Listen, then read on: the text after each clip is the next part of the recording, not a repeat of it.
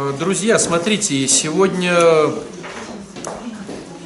я бы опять вернулся по началу наших э, бесед к одной теме, которая уже поднималась, ну, очень много раз она подним- поднималась, но по факту исповеди, бесед, каких-то вот встреч, ну, то ли нету понимания, то ли есть понимание, но нет понимания, что с этим делать.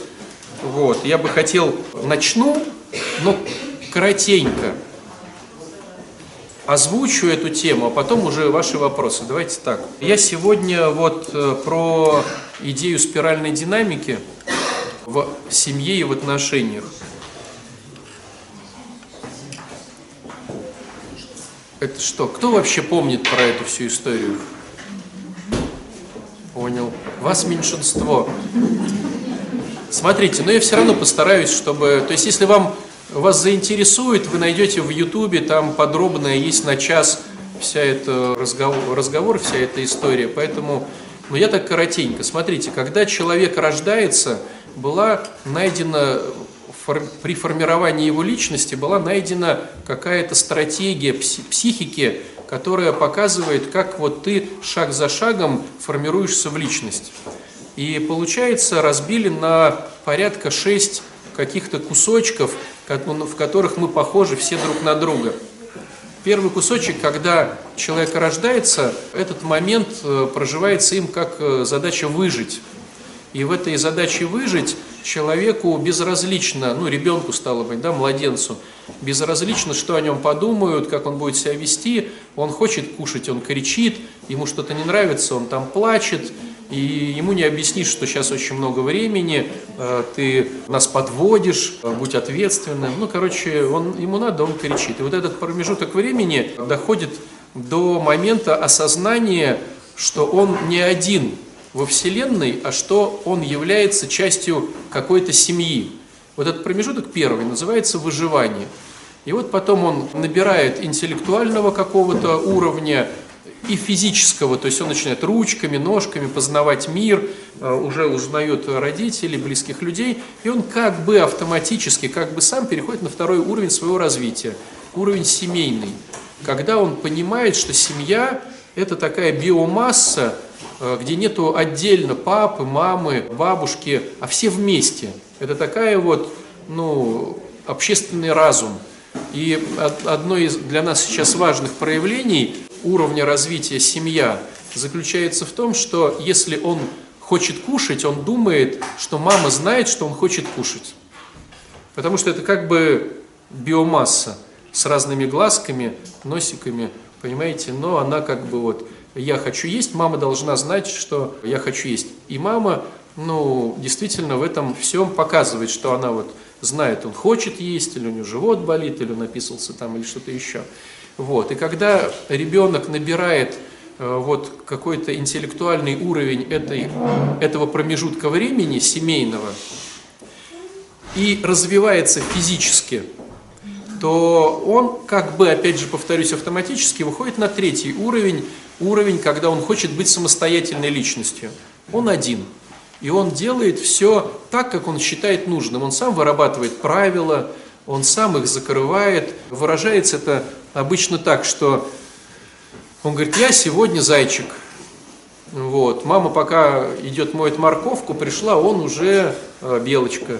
Вот. Белочка не ест э, морковку, она грызет э, эти орешки. Мама побежала орешки, а он уже опять зайчик. Там, или, или мама отстает, да. И в этом плане проявления очень сильной такой позиции нет. То есть пойдешь спать? Нет. Не будешь спать? Засну. Одевай шапку? Не хочу. Не, не одевай шапку. Дайте мне шапку. Я сам буду завязывать шнурки. Не мешайте мне. Я сам буду попадать ложкой в рот. И понятное дело, что родителям очень сложно вот этот период пережить, как и первый период, да, то есть когда он выживает, сложно пережить, семейный хороший период, третий вот этот я сам с усам, он очень сложный, потому что каша раскидана по всей кухне, шнурки завязываются 8 лет, и они не завязались, а вы уже опаздываете куда-то, и он все что-то передумывает, в общем, ну, тяжелый третий период, а потом наступает с опять же, с интеллектуальной развитостью и физиологической развитостью, как бы происходит э, вот э, заполнение этого уровня, и человек переходит как бы автоматически, повторюсь, на четвертый уровень он вдруг понимает, что одному неинтересно. Есть какие-то масса игр, которые интересны вместе. Допустим, там в прятки оказывается интереснее играть, чем сидеть одному в песочнице и смотреть на других ребят. И вот он начинает узнавать правила. Правила игры там, правила игры там. Он команда, ему хорошо. И в этом плане для него очень важно соблюдение правил. Он говорит, а я правильно сделал? А ты вот неправильно сделал, то что воспитательница сказала там вот это вот так-то правильно, а вот не вот это правильно. И он везде с правилами. Опять же, это тоже благодатный уровень развития для семьи, потому что ты понимаешь эти правила, если то, и ему объясняешь правила, то ты хоть понимаешь, что от ребенка ожидать, там вот правильно посмотреть спокойно, чем малыши, и лечь спать. И он э, на третьем бы уровне развития он бы сказал нет, а сейчас он, а, ну раз такие правила, я пошел спать такой тоже благодатный уровень. Потом постепенно вот он заполняется интеллектуально и переходит как бы автоматически через какое-то время на пятый уровень. На этом пятом уровне он опять хочет выделяться, но он хочет быть самым выделенным человеком в своей вселенной. Девочка должна быть в этот момент самой красивой в классе, и если она не такая, то она рыдает и плачет. Вот, самый лучший мальчик должен за ней ходить, самые лучшие банты или самые большие банты, самые вкусные конфеты он должен свой день рождения принести в храм, это, в, в храм, э, в школу и в храм, да. Вот, в общем, самое-самое. Мальчики должны быть самыми сильными, больше всех подтянуться он должен, или кинуть гранату там какую-то на уроке там этом э, ГТО. В общем, самый-самый-самый. Вот. Понятное дело, что порой, когда он не самый, но хочет быть самый, он тут хитрит, вот, э, что-то там, ну ты видишь, как он хитрит, но он вот, я самый-самый. И потом, наевшись этой самости, он переходит на шестой уровень своего развития, когда он ищет таких же самых э, среди себя и объединяется в команду самых. Ну, такой пример из э, литературы, когда он хорошо играет на гитаре, но это было на пятом уровне, а на шестом он ищет того, кто хорошо там на барабанах. И хорошо еще кто там, там я не знаю, на бас-гитаре. Вот они объединяются, самые объединяются в группу музыкальную. То есть он признает свою самость, но разрешает другим самостям быть рядом и объединяет их в какую-то более интересную игру, такую синергию. Вот. Вот таких шесть уровней. И сложность заключается в том, что пройдя все шесть уровней, ребенок не успевает на всех этих уровнях свою личность конструктивно сформировать. Либо из-за условий, что папы не было, или мамы не было в тот момент, там папа работал, или мама там работала, либо там война, там, ну, либо там голод, либо что-то еще. И поэтому природа дала возможность несколько раз до выхода из семьи пройти эти шесть кругов. Получается, что, смотрите, ну я сейчас примерно накидываю, а то есть, смотрите, допустим, логично, что, наверное, первый раз он пройдет все, может быть, до садика. Потом в садик он пошел, опять выживание, потом семья садиковская, потом он хочет быть один, потом вот где-то в садике он это все прошел. Потом школа, да, опять все, опять первый класс, наверное, до пятого опять этот круг он делает. Потом в пятом классе он выходит уже за пределы своего класса, разные учителя, опять он это проходит, да. То есть вот где-то к 18 годам, может быть к 22, там человек проходит 5, 6, 7, 8 таких кругов. Явных 5-6, может быть в каждом круге еще дополнительный круг, когда он это делает. И чисто визуально это похоже на, ну для меня визуально это похоже, помните, когда в советское время были принтеры цветные, но такие еще слабенькие, и вот принтер сделал один раз проходку и не дорисовал. Потом он делает второй раз проходку и вот уже дорисовывает. Вот сделав принтером несколько проходок по бумаге, рисунок получается ну, насыщенными цветами обогащен. Понимаете, да? То же самое происходит и с личностью. Вот она прошла первый круг, не доделалась. Прошла второй круг, не доделалась. Вот когда она прошла там 5-6 своих кругов, то в результате получается, что личность каким-то образом сформировалась. А потом происходит очень интересная э, модель поведения у человека. Он выбирает оптимально для себя э, интересный уровень из этих шести и в нем остается. То есть кто-то выбирает для себя уровень выживания. Ну так, допустим, там бом бомжевать там, из монастыря в монастырь, из репцентра в репцентр, из там, ну, э, бывает такой момент. Кто-то выбирает для себя семейный уровень, ну, как правило, женщины, да, то есть они нарожают детей, и они говорят, ну, вот, да, мы получили какое-то образование, но, в принципе, нам это не интересно, вот мы поглощены семьей. У меня там куча детишек, и я в этом вот уровне развиваюсь. Кто-то кто остается на третьем уровне. На третьем уровне это уровень спортсменов, а, как правило, с единоборствами. То есть, ну, допустим, теннис, э, борьба, бокс, там, где один участник. Не футбол, а вот такие вот, где он один. Вот. Либо это уровень э, так называемых бандитов, где он тоже вот может быть один, вор какой-то может быть, ну как где он работает один, и он может сам менять свои правила игры. Вот. А есть люди, которые выбирают четвертый уровень. Это, как правило, бухгалтера, то есть те, кто по правилам любят работать. Клерки, чиновники, менеджеры, армия, военнослужащие, церковная структура, да, священнослужители. Это все, кто выбирает уровень правил, уровень систем, так называемый. То есть любая система, она работает по правилам. Вот. Кто-то идет на пятый уровень и там развивается. Это, как правило, уровень бизнеса. То есть он хочет быть успешным в своей какой-то сфере но не только бизнеса успешного, это могут быть музыканты успешные. То есть если музыкант работает, допустим, э, в коллективе, то это четвертый уровень. А если он солистом выступает, то это пятый уровень. Ну вот, грубо говоря, Мариинский театр это четвертый уровень, а Гергиев это пятый уровень. Понимаете, да? Вот.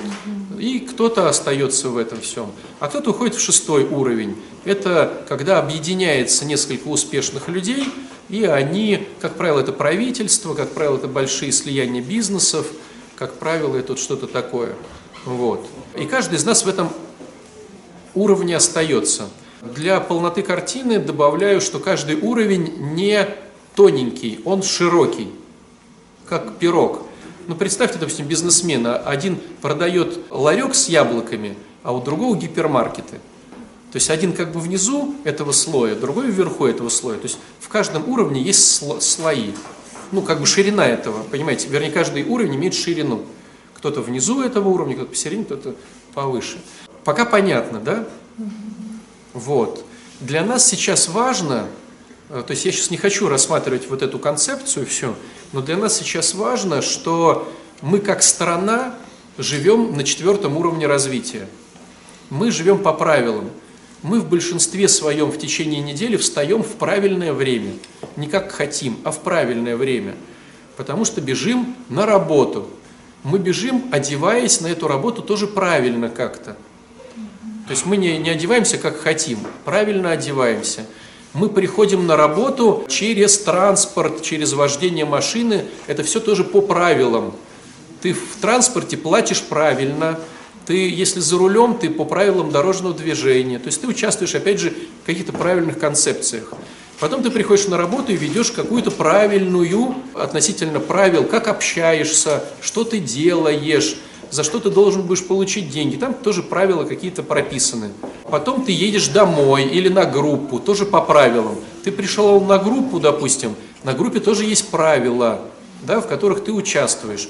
Потом Э, или ты поехал на какой-нибудь спорт. На спорте тоже будут правила, что тебе нужно заплатить за этот спорт, одеться в правильную одежду, которая там предусмотрена, э, правильно себя вести в спортзале, допустим, там убирать после себя, ну ты правильные упражнения будешь делать, потом еще инвентарь будешь правильно убирать, там блины 20-килограммовые ты будешь складывать к 20-килограммовым, а 10-килограммовым, 10-килограммовым. Понимаете, если девчонки на фитнесе, они будут слушаться правил преподавателя, тоже будут одеваться в правильную одежду. Если преподаватель скажет, все взяли зелененькие резиночки, то ты не возьмешь красненькую, потому что по правилам надо взять зелененькую резиночку. То есть ты везде по правилам. Ты каким-то правильным образом общаешься с этим инструктором, а инструктор тебе там не тыкает, а по-правильному общается с тобой. Потом ты заходишь в душ, и ты хочешь, чтобы душ был правильный. Так ведь? Чтобы там не только холодная вода, но и горячая. Это правильно. Так ведь? Вот. Ты правильно моешься, а не только там левый глаз. Вот. потом едешь домой по правильному, опять же, маршруту, по правилам дорожного движения, и вот ты пришел домой.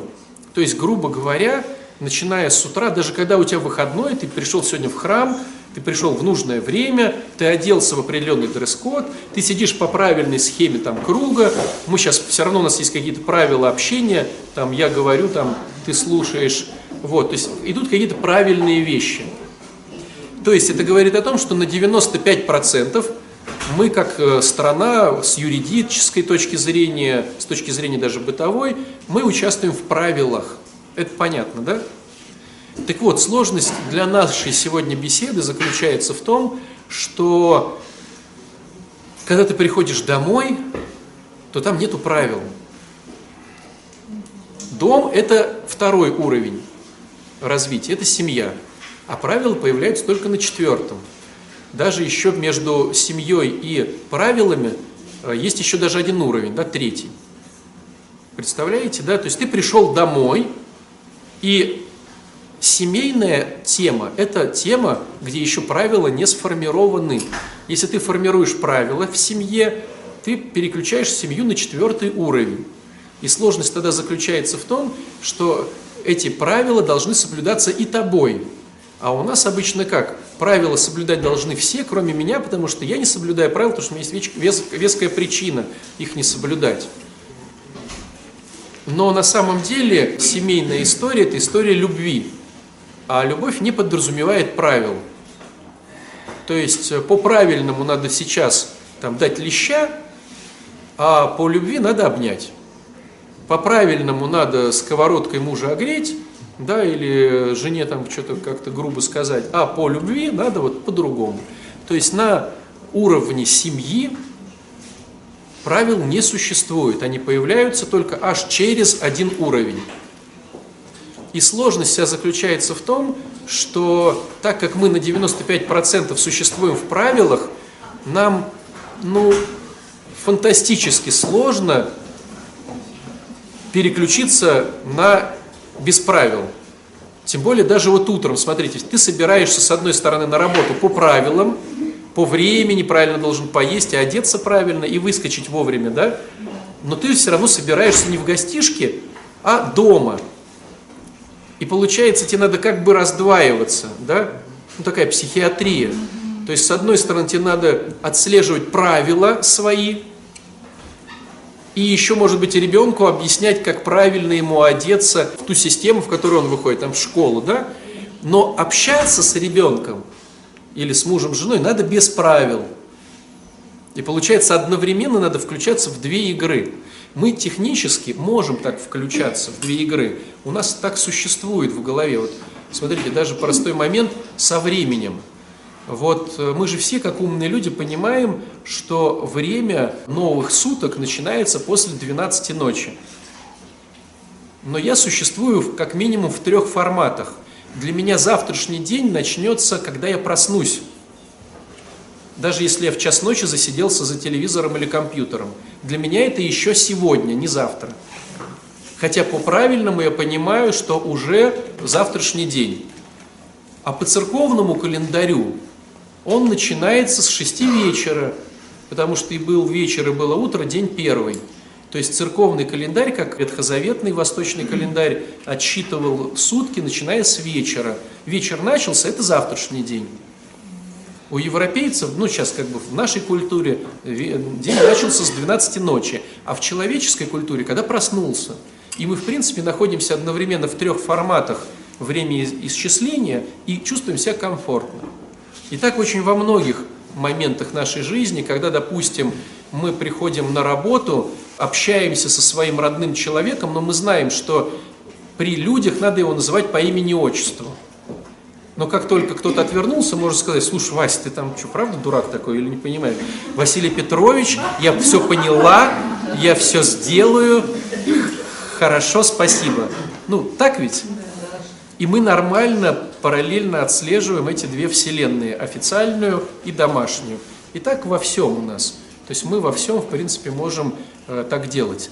Но с семьей получается сложность, опять же, повторюсь, в том, что на 95% мы люди погрязший в четвертой системе измерений, в четвертый, то бишь в правилах.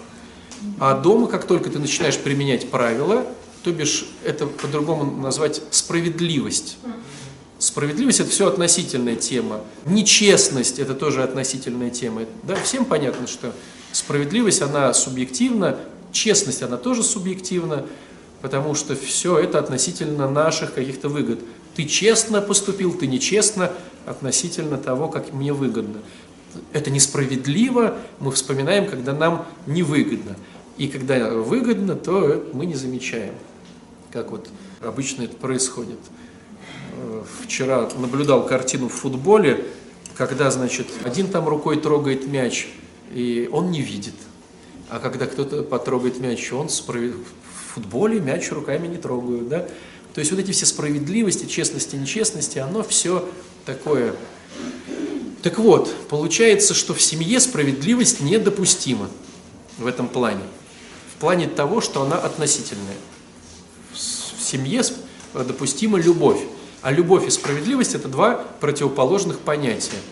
Как вот если взять, допустим, земной шар, то справедливость – это один полюс, а любовь – это другой полюс.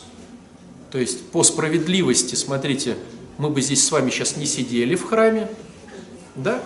А мы сидим, потому что Бог нас любит. То есть если бы Бог был бы справедливым, а не любящим, и храма бы не было, и нас бы тут не сидело. Ну, может, Александр только, а так... Вот.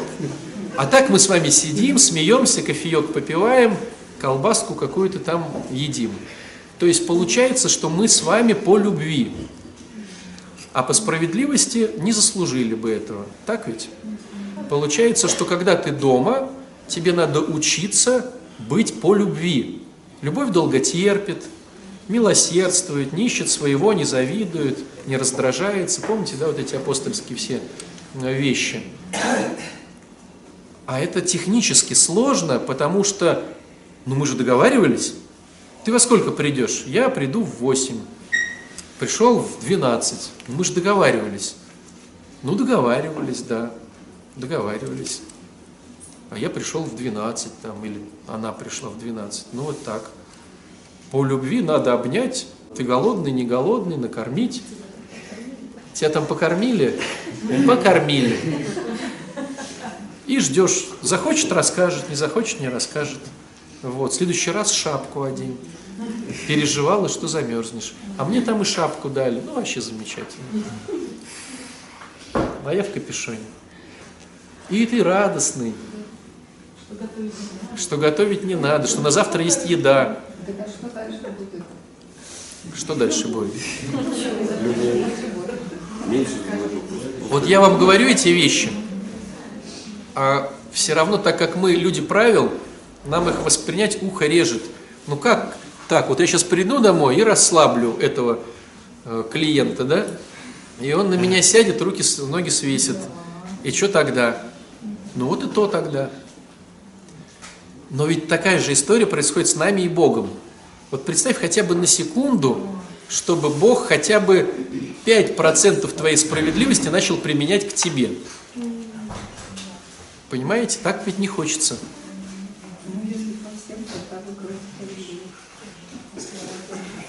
Возьмите даже программу, которая э, зиждется да, на христианских понятиях.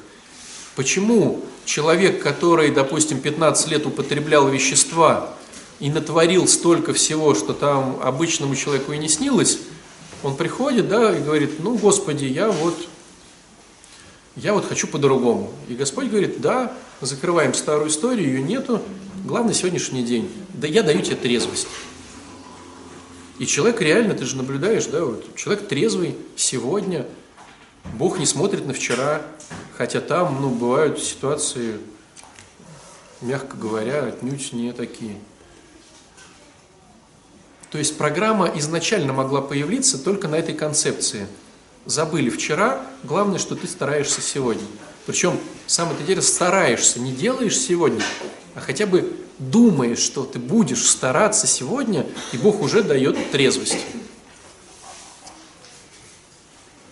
То есть он от наркомана не требует святости в сегодняшнем дне. Он требует попытки постараться по-другому. И тут же уже своей милостью откликается. Мы же это видим. Представляете, хотя бы на секунду, чтобы у Бога было хотя бы 5% справедливости. Ну, программы бы не было как таковой. И нас бы не было, как христиан. То есть Бог – это любовь. Любовь противоположна справедливости. Но мы хотим к себе любовь, а к оппоненту мы пред, предлагаем справедливость. Я задержался по веским причинам, а ты опаздывать не должен. Я могу не дать сегодня, не отдать долг, а ты должен был уже мне позвонить и под дверью стоять, еще благодарить меня там с процентами. Ну, по факту. То есть получается, вот почему я сегодня опять эту тему затеял, что если ты хочешь хоть какие-то маломальские конструктивные отношения в семье, то тебе надо выключить правила. Кто, будь здоров, кто там в семье выносит ведро, не выносит, спит, не спит, ест, не ест, обещал, не обещал, должен, не должен – ну вот все вот эти штуки тебе надо выключить. И тогда теперь смотрите, что рождается. Не рождается ли у вас страх, что тот человек, что тот человек теперь будет вести себя нечестно, потому что правила его сдерживали. Смотрите, как интересно. То есть вы выбираете себе людей, которых вы боитесь что если вдруг они поймут, что им можно все, они вас уничтожат. Классно жить в таких отношениях. Если вдруг, ну это же ваша реакция сейчас, если вдруг моему, хотел сказать, сокамернику, моему со работнику, со супругу, супруге дать, дать э, волю, то я этого боюсь. И детям то же самое. Ну, про детей-то на самом деле, я думаю, вы вот как бы, ну, сначала супруг или супруга, потому что они более э, извращены, как взрослые, они хитрее. Представляете, жить с человеком, которым, если ты не манипулируешь, тебе страшно. Ну, не кажется, что это бред? Не, не смотрели вот этих фильмов, когда какой-то суперзлодей закован в какие-то там, на лице у него там решетка, руки в решетке, тут какая-то кожаная штука, ну как вот этот вот... Ганнибал. Гани, Ганнибал, да. да, да, да. Вот по факту, почему, почему он такой? Потому что если дать ему волю, он тут всех сожрет. То есть по факту ты относишься к своему любящему супругу или супруге или к детишкам ты относишься как к каннибалу, который сейчас, если вдруг отклю, отклю, это, раскроет там эти наручники, вытащит там изо рта, как показывают там, да, из ноздри какой-то там волосок, волоском все открыл и всех съел. Классно так жить. И по факту сдерживающей силой этих наручников является твоя манипулятивная стратегия высадить на чувство вины, обмануть, обидеться, отомстить, прижать как-то. То есть в чем как бы конструкция этих отношений? И вот если ты находишься в таких вот отношениях, то говорить обо всем другом бесполезно. То есть знаете, как мы, как мы выглядим? Вот приходит жена, которую научили в храме хвалить своего мужа. И вот она подходит к этому, связанному с этой штукой во рту, с маской, у него руки тут, э, ноги, знаете, так, ну, ему не... И она, ты сегодня молодец. Батюшка научил меня хвалить тебя. То есть, если в твоей голове он вот такой, то хвали его, не хвали. Там немножечко пили, а немножечко благодари. Да, помните, мы говорили, надо благодарить своих мужей за то, что они вот для тебя сделали. Ты такая подходишь и так ну, метр, наверное, уж переборщила, потому что вдруг прыгнет на меня. А в двух метрах могу сказать, я благодарю тебя. А потом, чего-то не работает. Рекомендация отца Александра не работает. Так если он ну, с этой штукой во рту, Батюшка, что надо делать? Значит, надо сначала освободить что-то. Тебе надо его освободить. Что? В первую очередь к себе освободить. Да, да, в голове, ясно дело. То есть тебе надо, чтобы твой человек рядом с тобой делал то, что он хочет.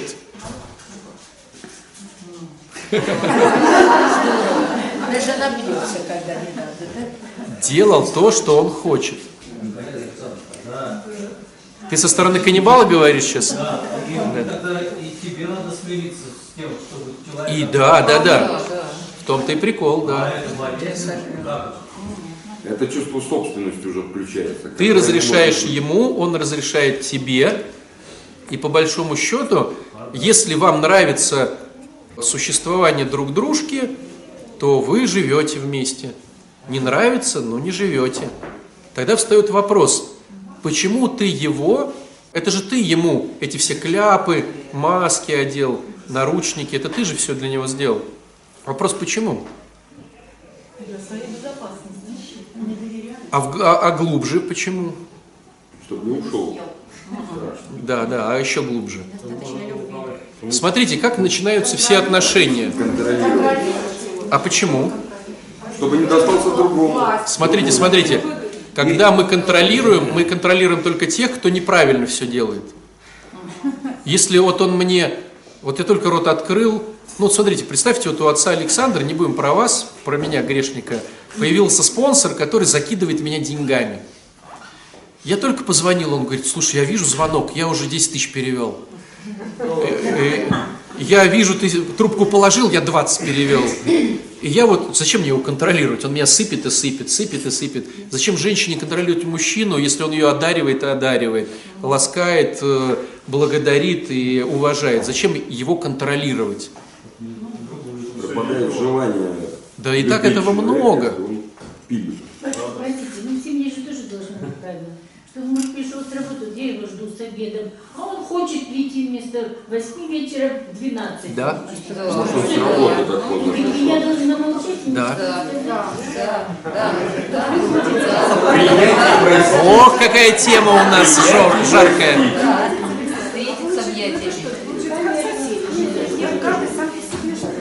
Смотрите, как соседи живем. А что же я должна? А давайте дослушаем отца Александра с его идеей. Почему так происходит? Ведь смотрите, чтобы он приходил вовремя, это ты, грубо говоря, его заковало в наручники, и, которые сами такой экзопро- экзопротезы такие.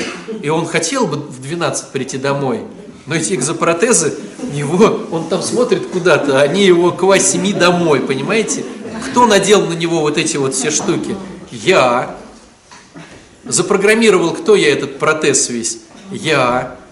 Потому что э, он не дает ему возможности ни моральной, ни нравственной, ну никакой, ни христианской, не прийти в 8 вечера. А почему я на него одел этот экзопротез? Потому что я знаю, что он не будет так делать без этого вот этой да, железки. Ну, понимаете, о чем речь-то, да? Это когда инвалиды хотят пойти, им одевают вот эти механические штуки. Может, видели, там папа на свадьбе, э, папа там колясочник к, к алтарю вел свою дочку. Одели там какую-то штуку, и он такой, как, ну, как робот, но он идет. Он идет, да. А здесь такое утрирование, что ты управляешь его вот этой всей штучкой. Почему? Смотрите, друзья, когда мы начинаем завязывать отношения, хотим мы этого или не хотим, мы оба в масках.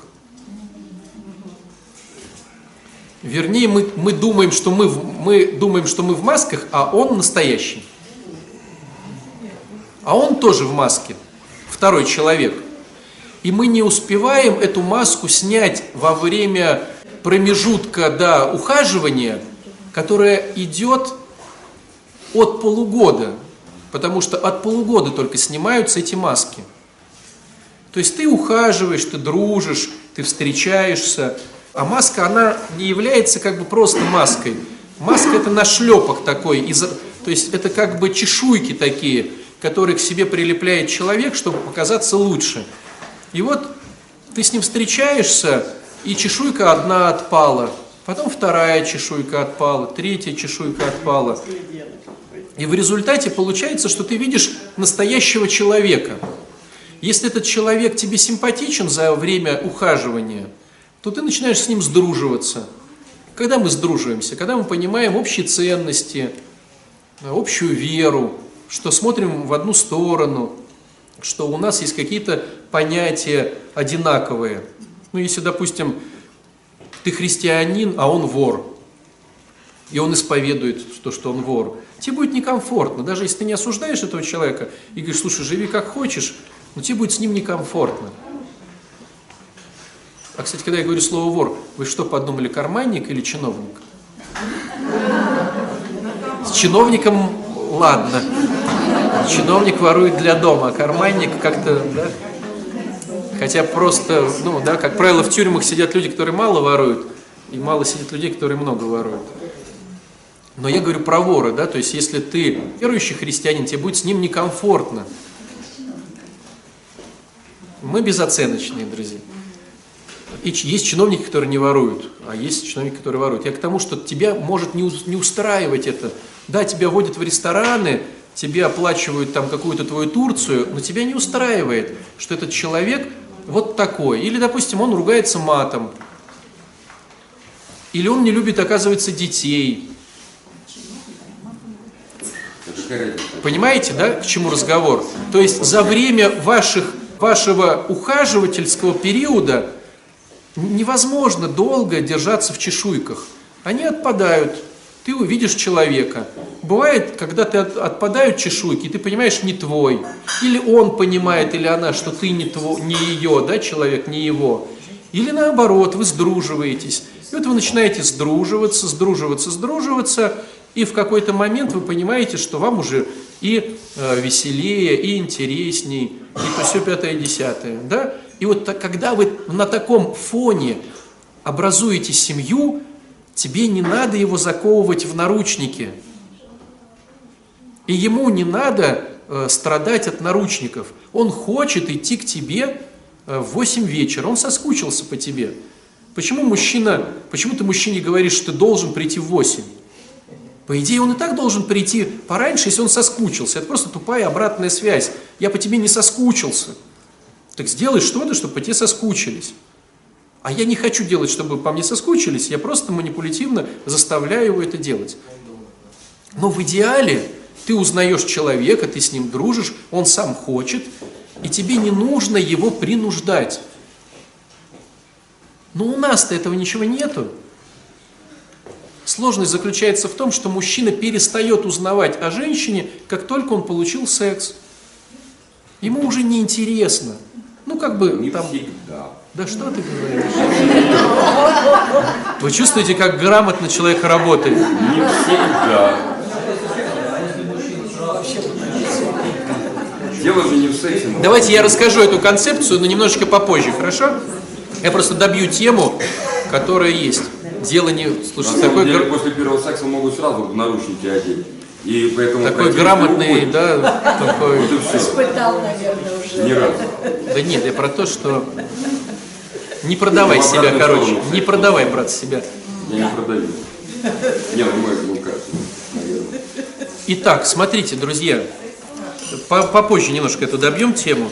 Я сейчас про то, что ты исповедуешь тему правил только потому, что ты не понял этого человека, стал жить с тем, с кем ты не сдружился, и вы не исповедуете общие принципы, поэтому, чтобы он исповедовал твои, тебе надо его заставить. И когда я тебе говорю, убери правила из семьи, ты же теперь уже через долгие годы понимаешь, с кем ты живешь. Поэтому страх. Ты же понимаешь, что он реально вот такой. Маски-то уже снялись, он-то вот такой, и если я вдруг сейчас кляп-то из его рта выну, что я там услышу? И сквернословие, и будет там хаять мою веру, и то все пятое и десятое. А я этого не хочу, поэтому я ему строго и настрого там делаю манипулятивно этот кляп.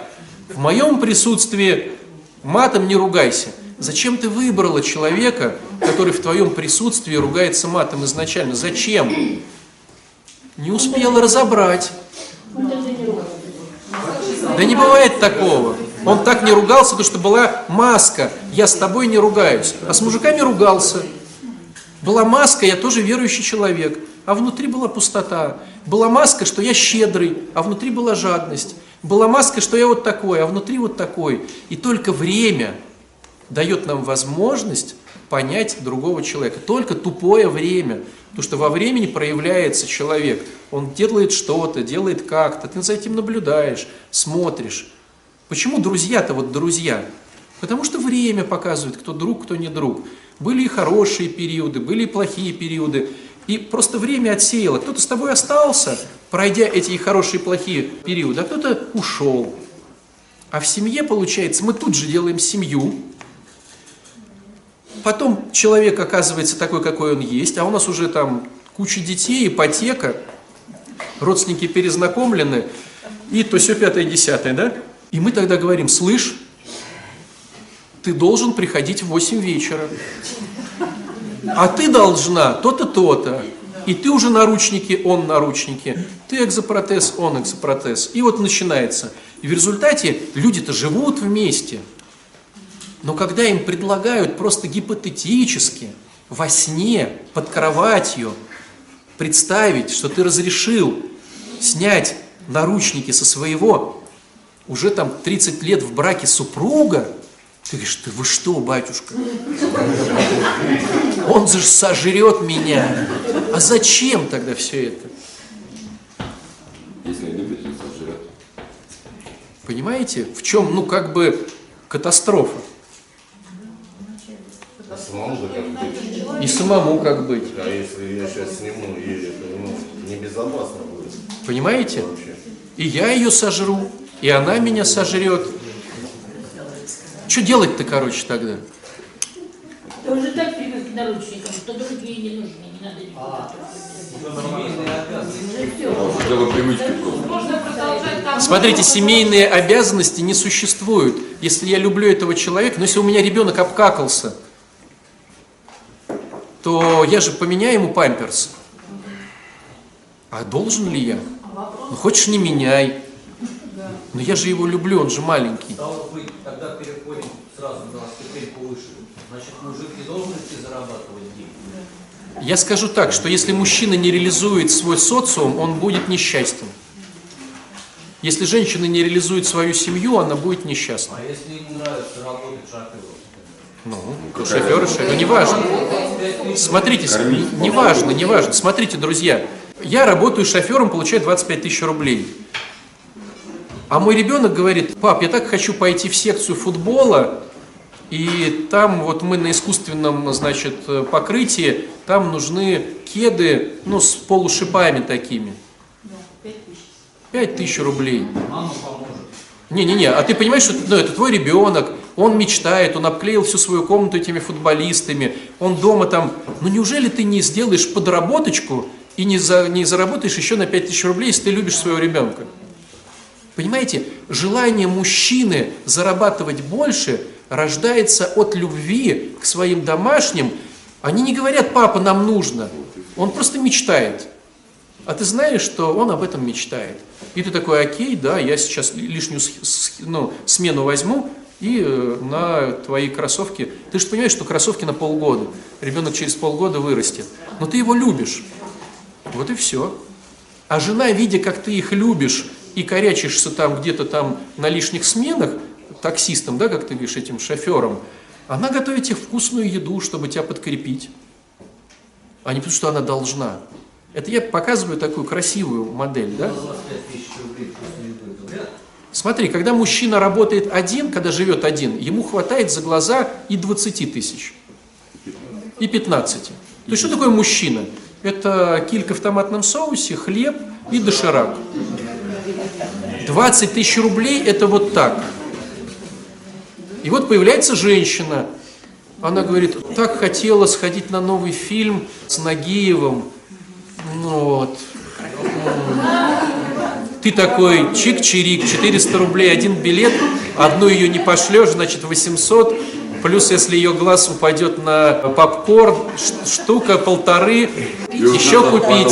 до 28 тысяч. Ты уже такой чик раз в месяц в кино, раз в месяц по-дурацки. Тебе дают возможность раз в неделю. На 4 умножай полторашку, это получается плюс 6. Ты уже такой хоп-хоп, так мужики, у кого смена не нужна, я вот готов подработать ночью. А почему? Потому что ты хочешь с ней сходить в кино. Не потому что ты должен, а потому что ты хочешь с ней сходить в кино. Появляется плюс 6 тысяч. Потом ты чик-чирик, ты уже там во время езды вешаешь объявление на столбы, еще плюс две штуки. Вот. Потому что вот а, у нее скоро день рождения, а она мечтает об iPhone X э, C. А другому человеку? Так мы вот, понимаете, вот, ну, мы здесь вот для того, чтобы мы понимали цель и построили план, да, стратегию, как вот к этому дойти. То есть это возможно, это в жизни есть такая модель. Я скажу так, что без Христа нет. Даже теоретически, когда смотришь на больших таких, ну, мудрых психологов, да, которые грамотные, они в, своей, в своем доме не разберутся. То есть ты не контролируешь ситуацию, короче. Ну никак ты ее не контролируешь, то есть только Бог. Можно вопрос? То есть получается, это, так и получается, как нам с детства говорят. Работа в любых отношениях родителей, детей, жены, мужа, это всего лишь работа над собой и над своим человеком. И разговаривать, и чтобы понимали друг друга. Но когда ты работаешь, ты понимаешь свое бессилие, и тебе нужна просто тупо, элементарно ресурс, силы более могущественны, чем ты. Да? То есть без Христа, ну, нереально. Вот когда мы говорим про любовь, то есть вот если про третий бы уровень мы говорили, да, про четвертый уровень, как создать там э, фирму, да, или про третий, как стать спортсменом. Есть люди, которые от природы там сильные спортсмены или могут что-то... Но вот если мы говорим про семью, а в семье только вот под, под концепцией любовь, ты сам не родишь любовь. Она должна прийти извне от Бога. И по идее мы тут все собираемся с вами, чтобы вот эту историю с любовью каким-то образом исполнить. Но чтобы ее исполнить, первое наперво, когда алкаш едет в дом Надежды на горе? Когда? Когда он признает, что у него проблемы с алкоголем. Если у него нет проблем с алкоголем, зачем ему ехать на реабилитацию? А манипуляция жены? Как правило, ну, он едет, но не он едет, едет его тело. Так вот, смотрите, друзья, чтобы ты начал вести эту работу, тебе надо признать, что ты живешь с монстром, которого боишься, раз это самое, от- расстегнуть, который тебя съест. И следующий шаг, тебе надо его расстегнуть. Ты не можешь никакие конструктивные отношения строить через, мани- через манипуляции удержания человека в его рамках. Технически ты не можешь принимать, преда- передавать любовь человеку, которым ты манипулируешь. Ну нереально это. То есть, чтобы вообще началась вся эта история, тебе надо разрешить этому человеку быть собой. Ну, например, у меня два наркомана. Если я не буду э, условия выдвигать совместного проживания, то тогда не будет вообще не жизни. Совершенно верно. Тогда получается такая схема. Откуда рождается созависимость? Мне выгодно, что этот человек в наручниках. В твоем варианте тогда у меня остается жилье, в другом варианте меня кормят, в третьем варианте меня поят.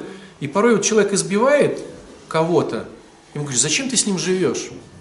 Ну, вот я вспоминаю просто случай, когда девочка специально приехала из Москвы, чтобы ей дали манипулятивную красивую схему, как сделать так, чтобы муж меня, ну, если даже и бил, то не так сильно. Я говорю, зачем ты с ним живешь? Потому что я его люблю, говорит. Ну, и она в это верит. А потом через полчаса беседы выясняется, что Москва, хорошая квартира, достойное отношение у сына. И она готова, чтобы ее били раз в неделю, а он там еще какой-то спортсмен там. Но зато у меня достойная жизнь. Я же не говорю, что это плохо или неплохо. Выбираешь ты такую жизнь, окей. Но я к чему хочу сказать, что мы не снимаем наручников с этих людей, кляп не вытаскиваем, э, эту шлем не снимаем, потому что нам на самом деле выгодно, чтобы они были закрытые. А как же мне тогда защитить внутреннего ребенка, который во мне, если мои границы эти будут нарушаться вообще? Как мне защитить? Или мне вообще тогда себя не защищать? Тогда это же будет наоборот. Я же не говорю, что это будет просто. Смотрите, когда только ты разрешаешь человеку вести себя так, безусловно, ты сразу начнешь проигрывать. Потому что человек, который долго был в клетке, он утрированно будет сейчас использовать свою свободу. Демонстративно не приходить, ругаться, плеваться. Может, постепенно открывать? Я скажу больше, знаете, э, я скажу больше. Знаете, самый страшный вопрос, который возникает в этой всей схеме? А захочешь ли ты с ним жить? Ты сейчас живешь не с человеком, а с э, для тебя монстром, которого ты сдерживаешь. И это тебе выгодно по каким-то причинам. Общее жилье, родители, опять же, ипотека, кормят. Ну, то есть тебе выгодно жить с этим монстром. Ну, представьте ситуацию, что вот этот вот монстр, у него пенсия. 50 тысяч рублей. И ты понимаешь, что вот он монстр, но он еще писает, какает, надо там убирать, ему в эту решетку в зубы э, совать какую-то там, ну, еду, но зато, когда приходит пенсия, ты ее тратишь на квартиру, на коммунальные услуги. И вдруг тебе говорят, ну, рас- расчехли этого монстра. Во-первых, монстр, а, меня поколотит, во-вторых, он уйдет, у меня не будет пенсии. Ну, и что тогда? Зачем? Но мы сейчас с вами говорим про тех людей, кто решил потренироваться в любви. Понимаете, в чем интерес? Вот мы тут собрались, подразумевая, что мы хотим быть учениками Христа, то есть ребятами, которые исповедуют тему любви, а не справедливости. В таком случае, чтобы защитить свои границы, своего ребенка, я могу, у меня единственное, что остается, это говорить о своих чувствах, что мне... Я не знаю, что там у тебя остается, э, Ксень, но по факту это весы. Либо я стою, либо я исповедую любовь, тогда я что-то получаю, но что-то теряю. Либо я остаюсь в старой схеме, я что-то теряю, но что-то получаю. Это тупой выбор. Если я иду за Христом, я что-то получаю, но что-то теряю. Если я остаюсь не с Христом, я что-то получаю, но и что-то теряю. И вся хитрость этой схемы заключается в том, что мы говорим сами себе, а можно я буду на немножечко с Христом и не с Христом? Может быть, у меня как-то получится? Имея вот этот эгоизм и греховность, мы э, руководствуемся выбором, насколько нам выгоден этот человек. Да. А в идеале, если бы там по- по- ну, дошли до того уровня святости, мы бы любили того, кого нам Бог посылает, да?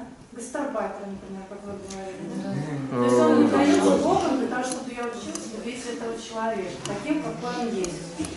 Я прочитал такую интересную штуку, я не проверял ее, но мне кажется, что вот, ну то есть штука заключается в том, что любовь в переводе с арабского языка заключается в том, что я, на- я ношу боль этого человека. Может быть, это и не так, но в принципе это очень созвучно с христианством. Знаете, там, Я с такой женщиной разговаривал, которая была тоже такого мужчины. Пить, бить ее и так далее. Я все время спрашиваю, как ты это терпишь, зачем тебе это надо? А она говорит, а куда я без жилья, с двумя детьми? Куда я? Что мне делать? Вот Что бы вы посоветовали такой женщине? Ничего, это же ее выбор. То есть, если она хочет, чтобы была любовь, начать заново. все или но ты думаешь, что Бог их не прокормит, что Бог не пригреет. То есть, если я что-то делаю ради Христа, неужели меня Бог оставит? Другой найдет. Ну, смотрите, наш приход только подтверждает то, что люди не оставлены никакие. В том-то и дело, что это рождается от маловерия. Я рассчитываю только на свои ресурсы. Опять первый шаг. Я пытаюсь проконтролировать ситуацию и не принимаю своего бессилия. Но смотрите, вы забегаете вперед. Давайте как бы заново. Пункт номер один. Сначала признать, что я надел наручники по рукам, по ногам, на голову тому человеку, с которым живу. Хотя бы это признать. Второй момент. Хотя бы гипотетически представить, что я наручники снимаю. Ведь смотрите, во-первых, он может от меня убежать. Сказать, ты правда теперь вот не манипулируешь мной, я тебе ничего не должен. Ты говоришь, да. Он щелк и дверью хлопнул. Такое может быть. И нам страшно остаться одним. Второй момент.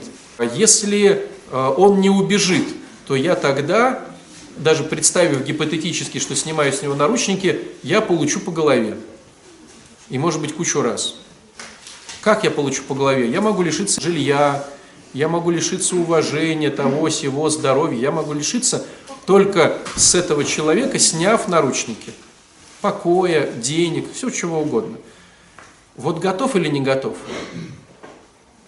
И вот здесь вот только тогда, когда ты говоришь «я готов», мы можем начинать строить стратегию. Вот понимаете, как, как можно с алкоголиком, спонсору строить стратегию его выздоровления? Только когда он готов. А так вот, знаете, сидит, ну, такой бухой. И он говорит, ну и что ты со мной будешь делать? Он говорит, ну, сначала я предложу тебе сходить на группы, потом э, мы будем писать шаги. Зачем ему это сейчас? Ему нужно это говорить, когда он хотя бы, ну все, я готов, я вот отпускаю, я вот не манипулирую, я вот, что ты мне ничего не должен, вот тогда давайте начнем строить стратегию. Что мне делать конкретно сегодня? Что мне делать конкретно завтра? И в каждом случае будет своя же, вы же понимаете, у всех разные схемы отношений, у всех разные, вот у кого-то двое детей и нету жилья, у кого-то свое жилье, но боится выгнать, кто-то, может быть, не хочет выгонять, кто-то, то есть у каждого из нас уже тогда своя жизненная, ну, история. Но чтобы ее начать, тебе надо разрешить представить, что ты снимаешь наручники со своего домочадца, со своих детей,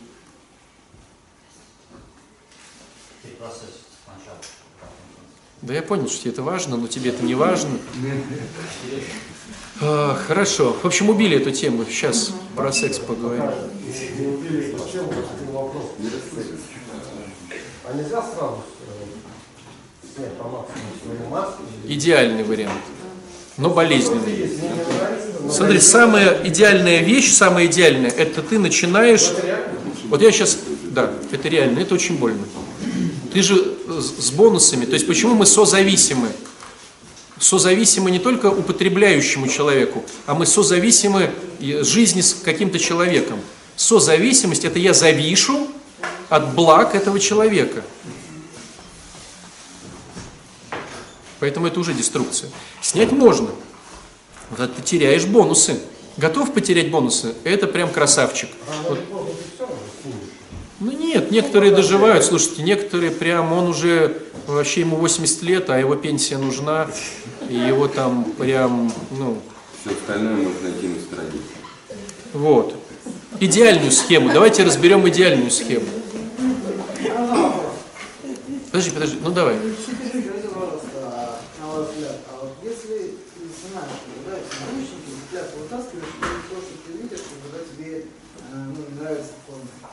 И есть ли возможность, благодаря там, действиям любви, ну, поменять это?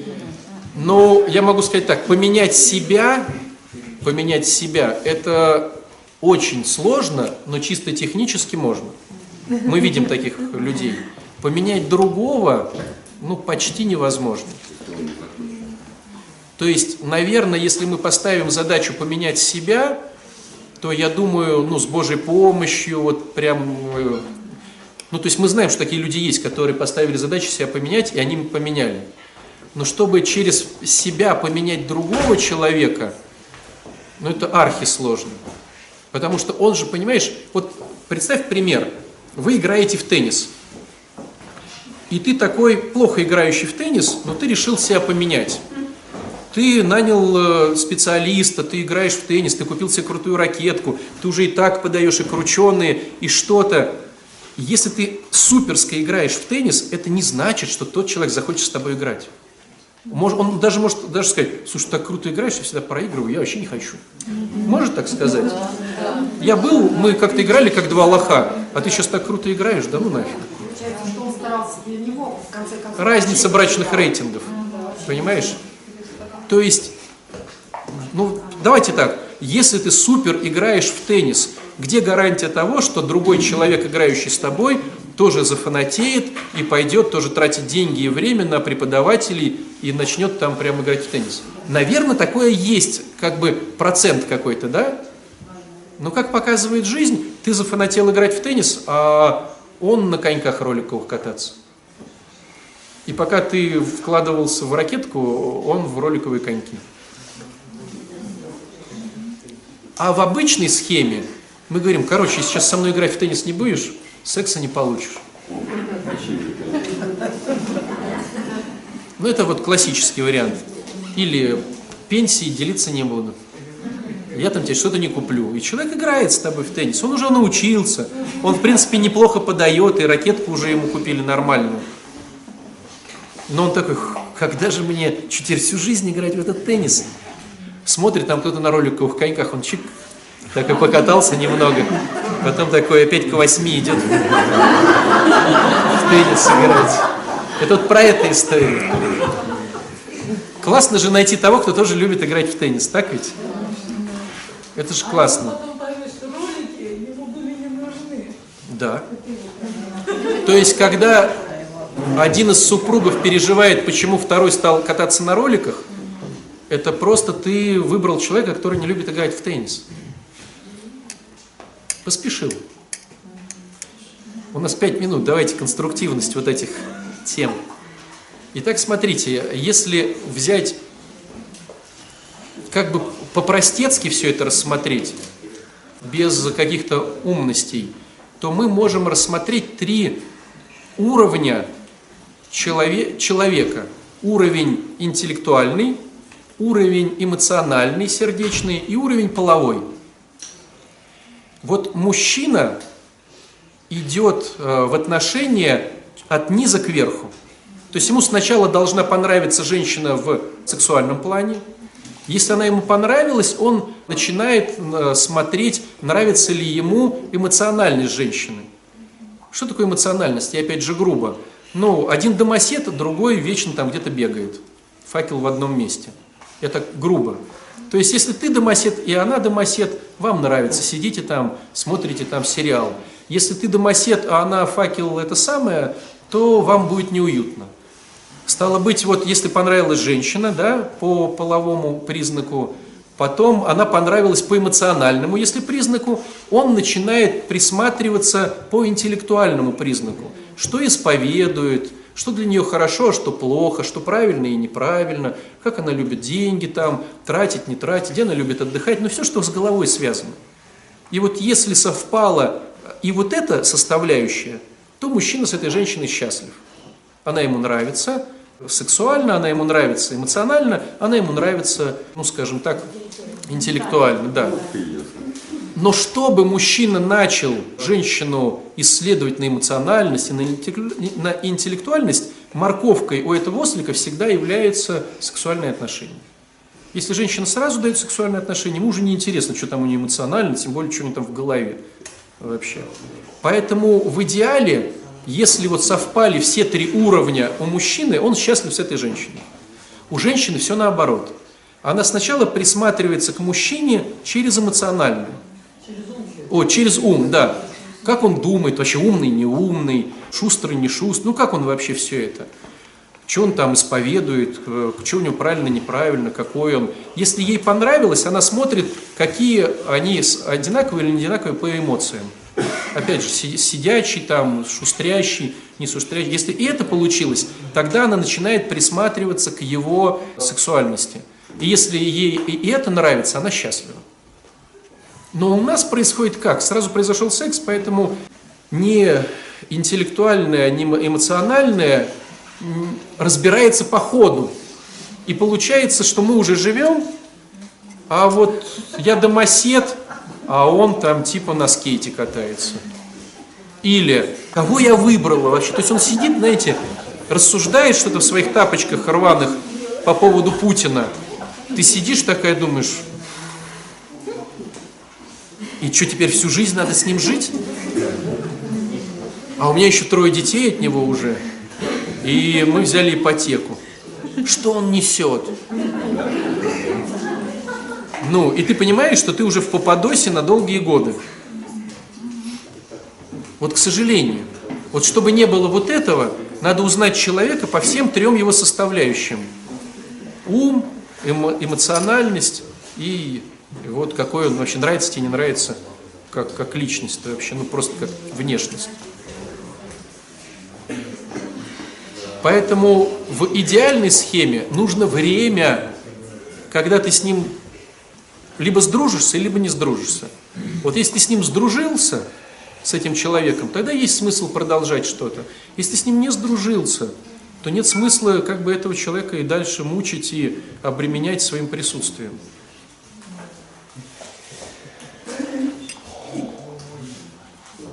Есть? А если уж ты вписался, и отец Александр посмел заикнуться, разреши ему быть собой, и у тебя прям лицо, как будто бы прям, ну вот реально сейчас будет ужас. Ну, у тебя есть два варианта. Либо ты продолжаешь свою историю, отстаивая квартиру. Ну, то есть ты понимаешь четко, что есть выгоды быть с этим человеком. Да, он такой монстр, да, ты его благодаря своим каким-то моментам манипулятивным связал, ты готов дальше жить, получая бонусы, и тебя все в принципе устраивает сильнее, чем не устраивает. Тогда, ну так, так, так. Если ты говоришь, нет, я хочу по любви, это? Почему? Очень даже твой, если ты там уже с ним 30 лет, очень даже твой. Идеальная схема – это ты разрешаешь ему быть им и начинаешь учиться его любить. Мы не знаем, полюбит ли он или не полюбит. То есть, если мы начинаем его любить в надежде, что он полюбит нас, это будет созависимость опять. Я все-таки предпринимаю шаги, но жду ответки. И тогда знаете, какая бывает обратная связь?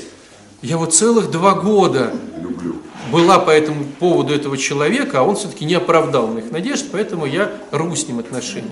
Это говорило о том, что ты, то есть он не сможет в такой схеме два года полюбить, потому что он будет чувствовать, что ты что-то от него хотел. То есть мы нутром чувствуем, что к нам хорошо по какой-то выгоде. Мы прям чувствуем. То есть, если ты говоришь, ну вот я два года потерплю, там, или три, там, или пять, ну когда же он-то врубится, что, что мне-то нужно? Нет, нет, это не сработает. Он будет радоваться благам, он будет понимать, что скоро лавочка закроется, но будет понимать, что что-то тут не то, от меня что-то хотят, я не буду поддаваться специально, но блага кушать буду. Если ты начнешь делать просто по любви, и через два года ты просто иссяк, это другой разговор. Ты делал просто так, не ждал выхлопа, просто ты уже умер. Ну, два года ты вкладывался, вкладывался и умер. Это другой разговор. И тут надо отследить, где ты честен, где ты нечестен. В первом случае была созависимость, во втором была любовь, но ты не железный, ну вот умер. Вот. Что делать дальше, да, уже мы там рассматриваем. Я не знаю, что делать конкретно в твоем случае. Я не призываю тебя уходить от этих отношений, я не призываю тебя ну, ни, ни к чему. Я просто тебе говорю честную правду, что очень странно, что если ты живешь с человеком, которому ты боишься дать свободу. Это странно. Но если мы говорим о конкретике про 8 часов вечера, человек бежит туда, где ему классно – Создай ему классно, и он прибежит в 8 вечера и в 7 прибежит. Ты скажешь, что так рано? Я вообще-то час уже под дверями стою, у тебя все готово, так вкусно пахнет. Но если я не создал отношения, конечно, я буду заставлять его прийти в 8 вечера. Это странно. Но так у большинства. Поэтому давайте подведем итоги. Первый момент, если ты еще не вписался в отношения, постарайся продлить период ухаживания, чтобы понять, твой ли человек или не твой, чтобы потом не было трех детей и ипотеки. Пойми, посмотри, себя покажи. Вот ничего страшного, если ты, ну, потом выберешь кого-то другого. Но это нормально. Ну и что? Я вам рассказывал этот, ну, наверное, это был прикол, я не знаю, для меня, когда э, одна девушка нашего храма попросила благословение на искусственное оплодотворение. Я говорю, тебе сколько лет? Он говорит, 19. Я говорю, а, ну, что там, ну, здоровье или что? Он говорит, да годы же идут. Причем я думал, это прикол, а это была искренность. Понимаете? Вот у нас у всех, ну, а годы-то идут. Человек в 19 лет понимает, что жизнь уже прожита, любовь уже прошла. Это вы ржете, потому что вам больше 19. А для нее горе. Да. Я... Девочке 23 года. Так. Вот 5 лет она прожила, присматривалась, моет они не моют. Ей уже 28 лет, она уже старородящая. Да, за... не, подожди. Пять лет присматриваться не надо. Ты уже через полгода поймешь, твой или не твой. Мы не говорим, нет, мы говорим, подождите, мы говорим про присматривание, мы не говорим про половую жизнь. Мы не говорим про половую жизнь. Идеальная схема, когда ты просто, ну не со всеми же друзьями мы сексом занимаемся. Что же, а, а, а, атрибут дружбы это занятие сексом? Прости.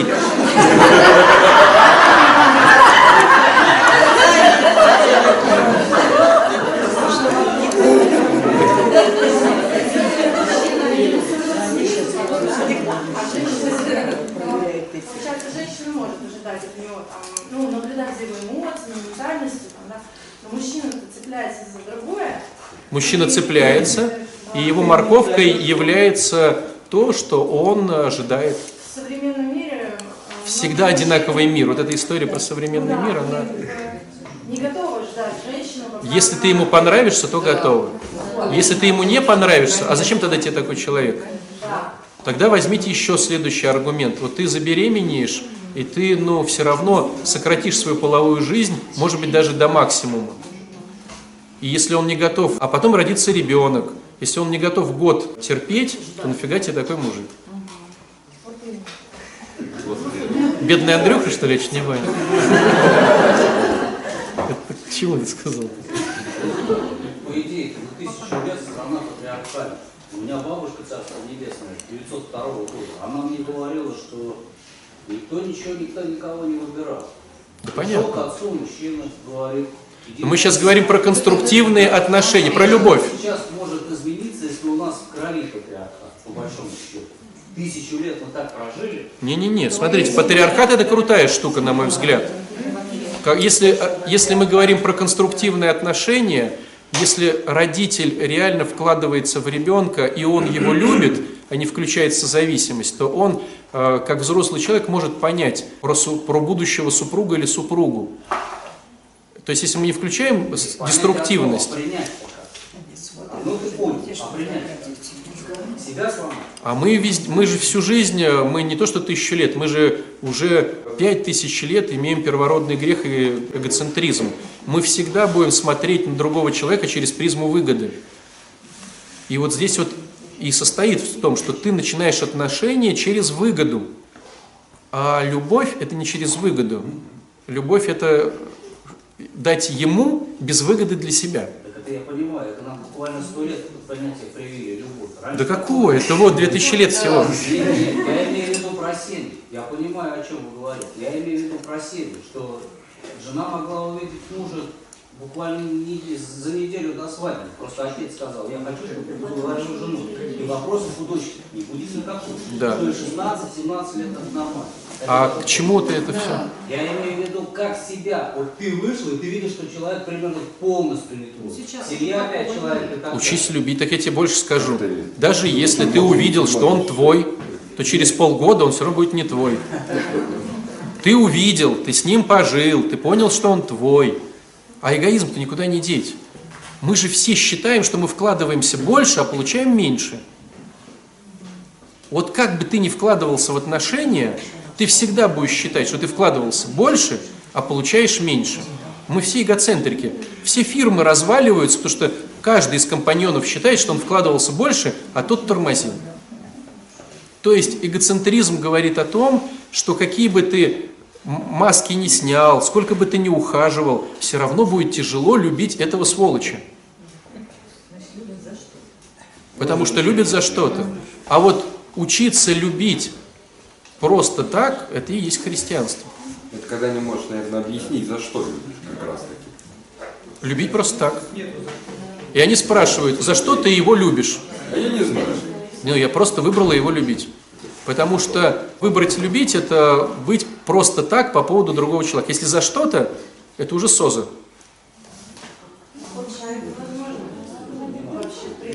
Без Христа нет.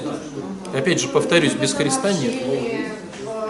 Наши ресурсы настолько эгоцентричны, что мы принять не сможем без...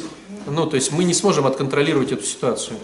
Нас все равно это будет подбешивать, раздражать и угнетать. Проще даже быть самим собой, потому как будет Тогда духовного роста нету. Если быть только самим собой. А, Смотрите, вопросов очень много. То есть вы понимаете, что все эти вопросы ставят нас... То есть ответ на один вопрос ставит нас еще больший тупик. А чувство вообще срастить можно как-то? Нет, чувство – это интерпретация твоей выгоды. Нет, любовь – это глагол, это не чувство. Любые чувства нам выгодны. Вашу лекцию надо на, это, на главный канал. Нет, Как не надо. любить. Если тебе выгодно влюбиться, ты влюбишься, выгодно разлюбиться, ты разлюбишься. Чувства – это выгодные истории наших, э, нашей головы. Чувство это то, что ты можешь контролировать. Да. А вот дела, дела – это вот уже любовь. Так и смотри, всем же девчонкам нужны не чувства. А что, вам нужны цветы или я так тебя люблю, что готов подарить цветы? Ну так подари. Ну я так тебя люблю, а денег нету. Вам нужны чувства или цветы? Или факты, понимаете? Всем нужны факты. Да. А шубку подаришь? Это ролик ходил такой, грузинский какой-то, армянский, да? А деньги есть? Смотрите, друзья, вопросы очень сложные. Чем больше мы отвечаем на одни, тем больше мы запутываемся. Поэтому, опять же, повторюсь, без Бога, но это очень сложно. И у каждого из нас, мало того, еще есть индивидуальных свои какие-то, ну, какие-то схемы, да? Но по шагам можно описать. Первый момент, готов ли ты вообще двигать историю любви в своей жизни. Второй момент, разрешить и отпустить того, кто рядом от своих манипуляций. И третий момент, а, если он не убежит от тебя, а останется, то учиться его принимать таким, какой он есть. То есть это более выгодная схема, чем поменять партнера.